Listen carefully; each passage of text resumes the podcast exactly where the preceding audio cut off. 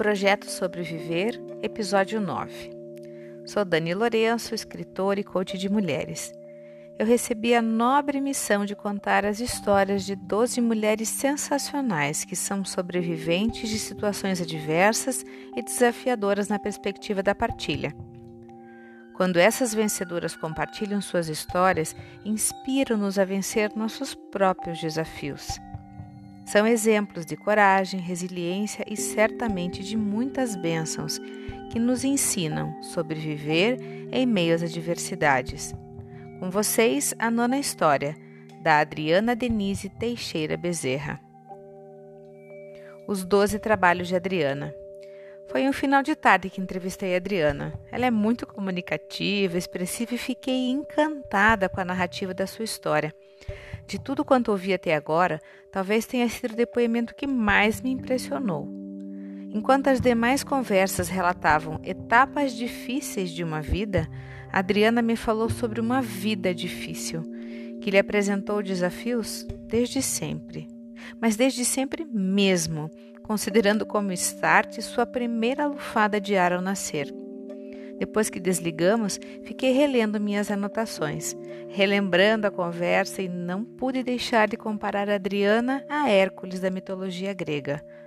Com vocês, a lenda Adriana Denise Teixeira Bezerra.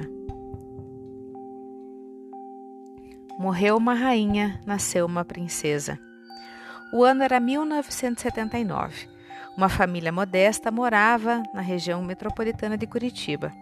Luiz e Teresa tinham cinco meninos e eram chacreiros em uma fazenda. Vida simples, trabalho de sol a sol e luta pela sobrevivência. E em meio à luta havia espaço para um sonho. Teresa queria muito uma princesinha. Aos 26 anos engravidou. Teresa era saudável, forte e seguiu trabalhando até o final da gestação. Por feliz acaso do destino, a filha mais velha dos patrões também estava esperando um bebê Iam nascer praticamente juntos e seriam amiguinhos. A esperada boa hora ia se aproximando. Teresa foi levada ao hospital. Acomodada no quarto, esperava para ser levada ao centro cirúrgico. De repente sentiu-se mal, levando a mão ao coração. A companheira de enfermaria berrou pedindo por socorro. Quando a equipe médica adentrou o quarto, já era tarde demais. Teresa havia falecido vítima de um infarto fulminante. O médico residente não pensou duas vezes, realizou uma cesariana às pressas, ali mesmo no quarto, determinado a salvar a vida da pequena criança. E em meio ao corre-corre de enfermeiros e anjos, nasceu Adriana. Morreu uma rainha, nasceu uma princesa. Dias de luta, dias de luto. O prognóstico era desanimador. Uma junta médica avaliou a saúde de Adriana e decretou sua sentença de morte. Pelas condições do parto, pela morte da genitora, pela falta de oxigenação, ela não duraria nem dois dias. Lúcia, dona da chácara, acompanhando de perto a tragédia que se abatera na família dos dedicados empregados, resolveu levar Adriana para morrer em casa, como disseram os médicos. Os dias foram passando e Adriana foi resistindo, graças à abnegação de Lúcia. Amamentada às gotas com o leite da filha mais velha de Lúcia, foi sobrevivendo. A fase do luto se acabou. Adriana estava viva e assim começava a fase da luta. O neurologista fez uma avaliação mais criteriosa, diagnosticando Adriana com paralisia cerebral, originada pela falta de oxigenação no momento do parto. Para Lúcia, aquele diagnóstico não foi uma sentença, mas sim um caminho. Um longo caminho. A essas alturas do campeonato, Adriana estava legalmente adotada pela família Bezerra. Lúcia e Elziel estavam inundados de amor por aquela criança que consideravam um milagre. E bora colocar o pé na estrada que muito tinha que ser feito. Adriana iniciou uma longa caminhada de reabilitação fonoterapia, terapia ocupacional, hidroterapia, fisioterapia e todas as pias que Lúcia e o Ziel encontraram que poderiam colaborar de alguma forma com o desenvolvimento e a autonomia de Adriana. Uma, co uma coleção de nãos. Adriana comentou que sua vida foi uma coleção de nãos. Não vai sobreviver, não vai vingar, não vai andar, não vai falar, não, não, não. O fato é que para cada não que a vida lhe deu, ela devolveu um sim. Ela sobreviveu, ela vingou, ela andou e ela falou.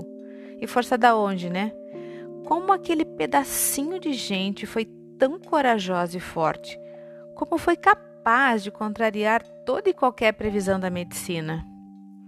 Pela força do amor de Lúcia e Osiel, que amaram incondicionalmente aquela criança que receberam como filha, e em nome desse amor não permitiram que ela aceitasse menos do que merecia, ou que fosse menos de quem poderia ser. Cada dia uma batalha diferente. A paralisia cerebral de Adriana era motora e postural. Ela nunca teve nenhuma restrição ou perda intelectual.